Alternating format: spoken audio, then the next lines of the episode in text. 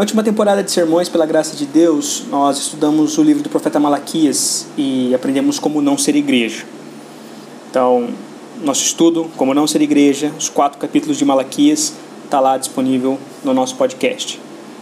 E quando falamos sobre igreja, falamos sobre o que deveria ser um ajuntamento de cristãos. Nem sempre é, mas é o que deveria ser um ajuntamento de cristãos. Quando falamos sobre cristãos, falamos sobre aqueles que deveriam ser discípulos. Mais uma vez, nem sempre são, mas deveriam ser discípulos. Quando falamos sobre discípulos, falamos necessariamente sobre discipulado, o ato de ser ou o processo de tornar-se um discípulo. E nos nossos dias, muito se fala em discipulado.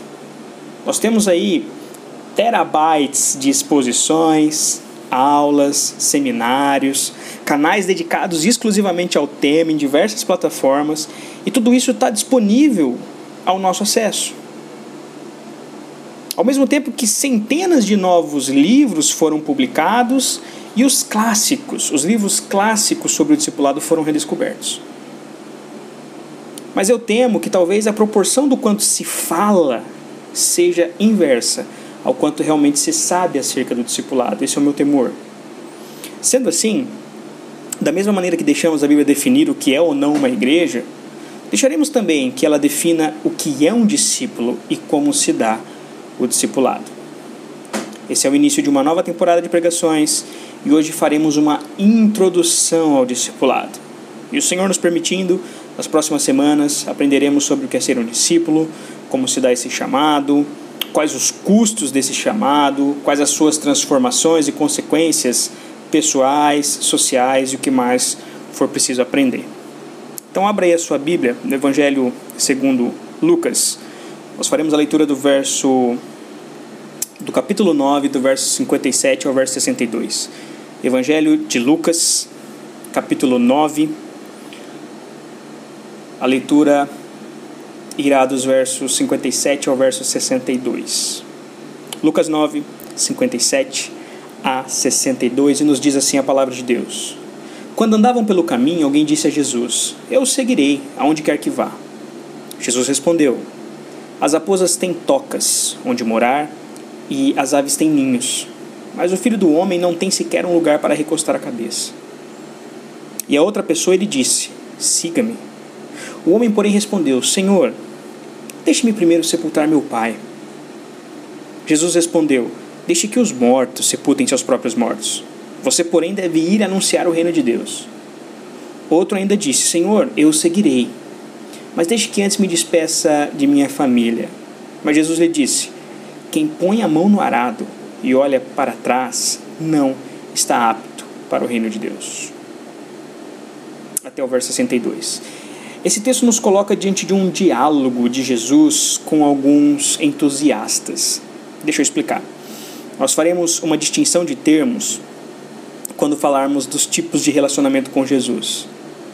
Como a palavra discípulo vai ser o foco da nossa atenção, é, discípulo, seguidor, imitador, e tudo isso é sinônimo, eu vou usar alguns termos como entusiastas, religiosos sociais, religiosos nominais e outros termos para me referir a todos aqueles que não se enquadram na definição bíblica de discípulo.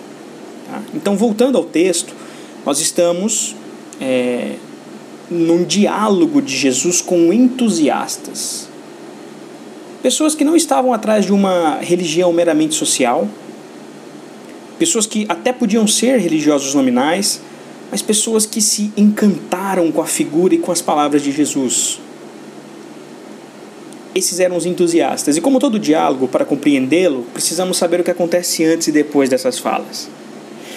Então, Lucas, o autor do Evangelho, registra no início desse capítulo que Jesus havia enviado os doze em missão.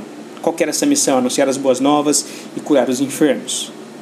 E todo esse movimento de Jesus ganhou notoriedade e começou a deixar as autoridades perplexas. Então os doze retornam da missão e, junto com os doze, volta uma multidão de entusiastas. É aqui que acontece a primeira multiplicação de pães. Tinha uma multidão faminta, então Jesus opera aquele milagre. Daí, Lucas registra momentos particulares de Jesus com seus discípulos. E depois ele se dirige a essa multidão falando sobre o discipulado.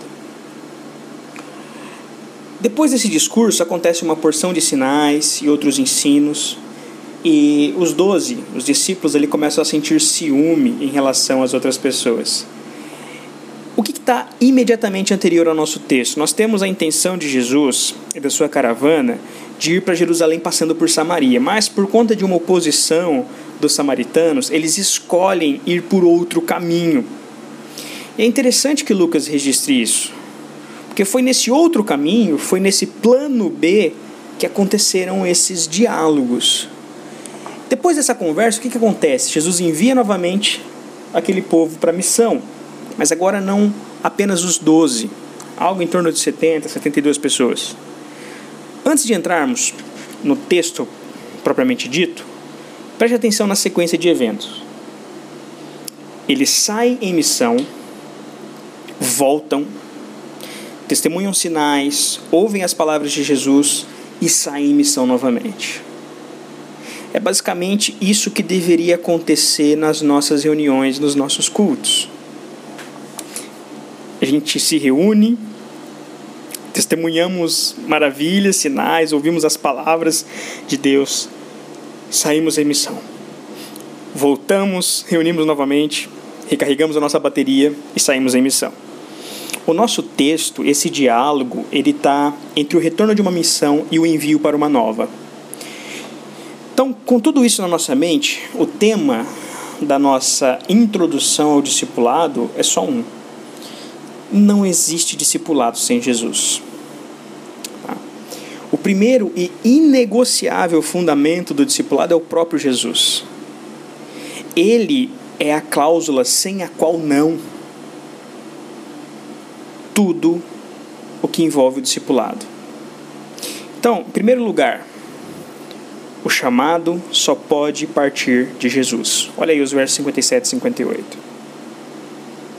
Quem inicia a conversa nesses versos não é Jesus. Lucas nos diz apenas que é alguém alguém se oferece voluntariamente para seguir Jesus. Olha só que coisa bonita, que alma formosa, e como qualificaria o seu Madruga, né? Que caráter bem feito. Características daquilo que a sociedade hoje em dia valoriza, que são o altruísmo e a proatividade. Isso é valorizado, né, entre aspas, aí pela nossa sociedade altruísmo e proatividade. Agora imagine o altruísmo e a proatividade unidas ao voluntariado.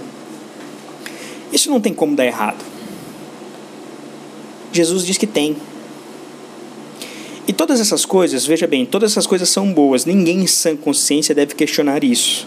Altruísmo, proatividade, voluntariado, tudo isso é bom. A gente não está questionando isso.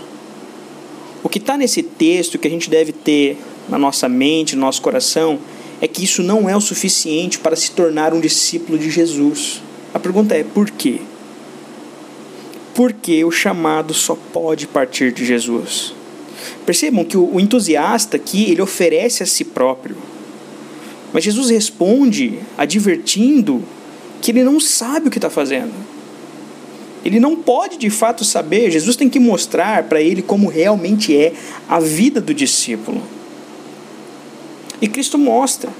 Cristo mostra que no discipulado a vida vai na contramão de tudo que o nosso coração deseja.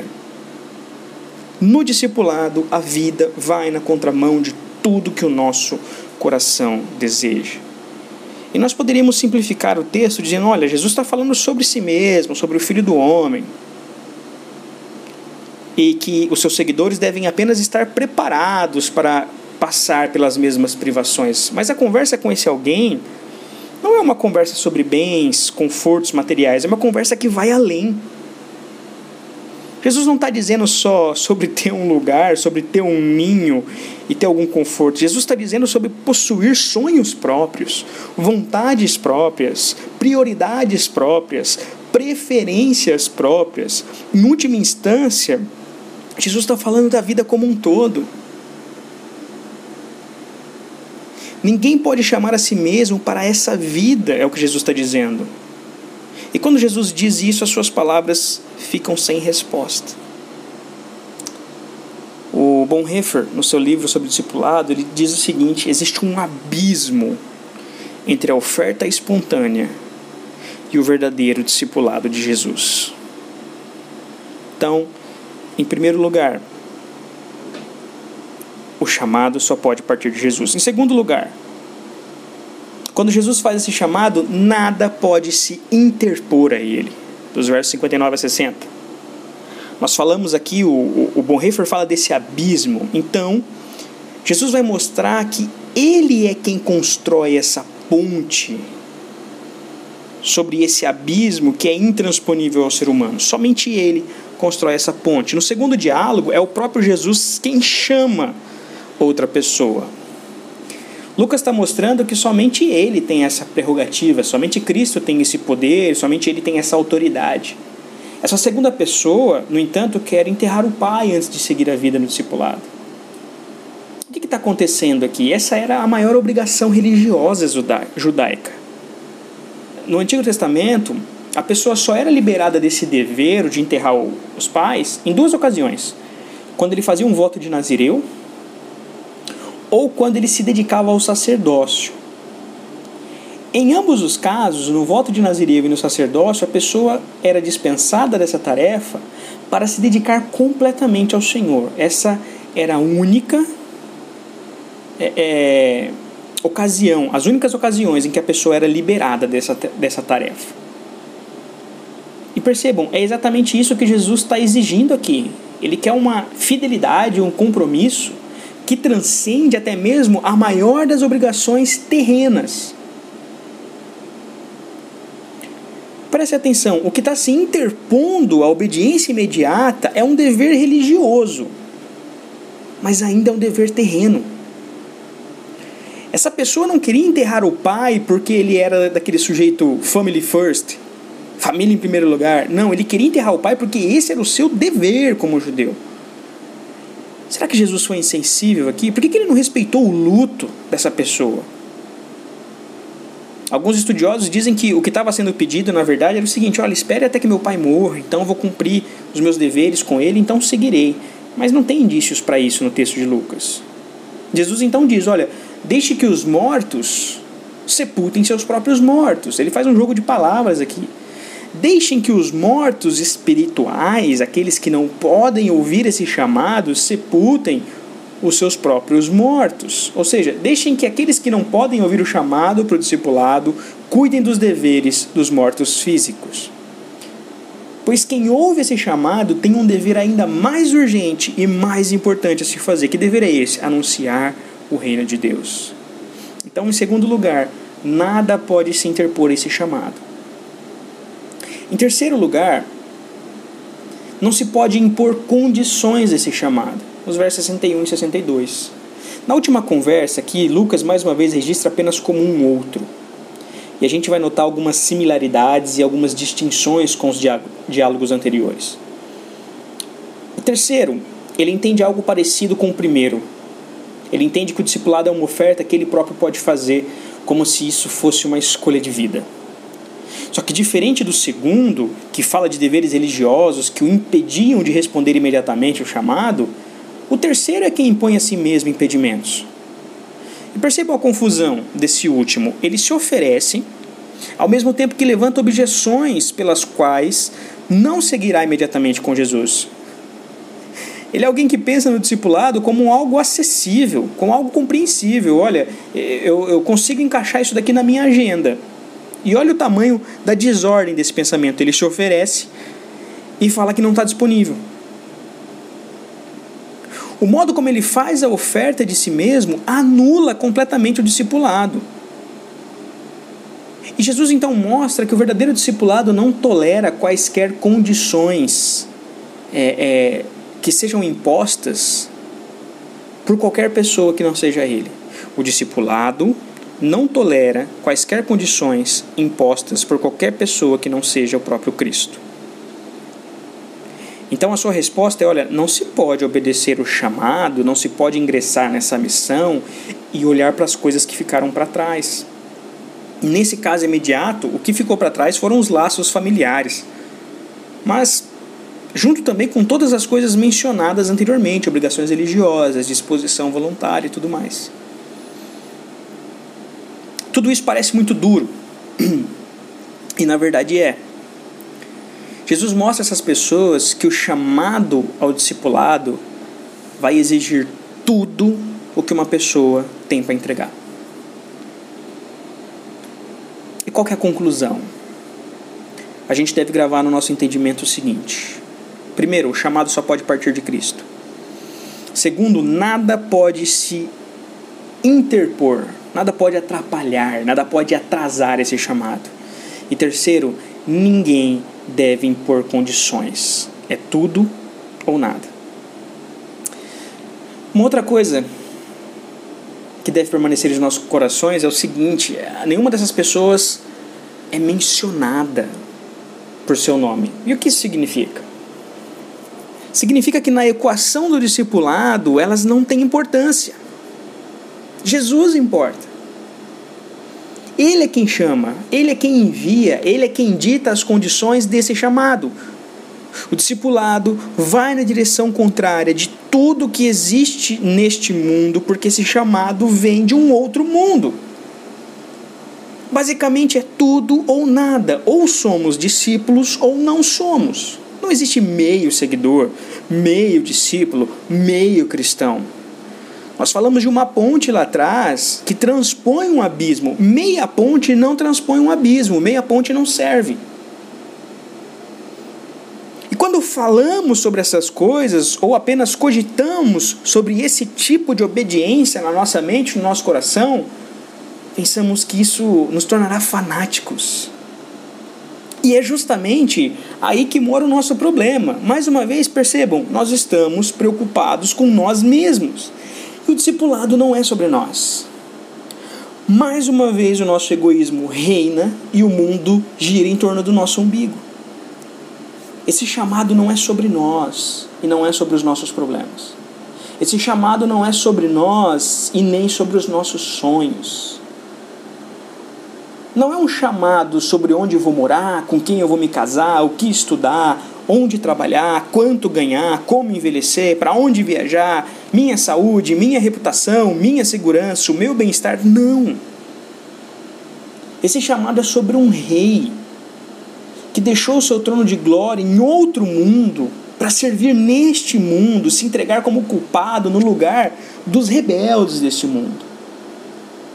Esse chamado é sobre esse rei que graciosamente decidiu chamar esses rebeldes para serem seus súditos, seus filhos. Esse chamado é sobre a graça. Esse chamado exige tudo de nós, porque na cruz tudo foi entregue por nós. Cristo nos chama hoje ao discipulado. Pois existem maneiras de se encantar com Jesus sem ser seu discípulo, apenas um entusiasta. Existem maneiras de obedecer deveres religiosos e não ser um discípulo, ser apenas um legalista. Existem maneiras de ter uma religião nominal que herdamos dos nossos pais, crescermos na igreja e ainda assim não ser discípulo. Mas existe apenas uma única maneira de ser discípulo, e é respondendo imediata e irrestritamente o siga-me de Jesus Cristo. Como registrou o autor da carta aos Hebreus, e lembrem-se do que foi dito: Hoje, se ouvirem sua voz, não endureçam o coração como eles fizeram na rebelião.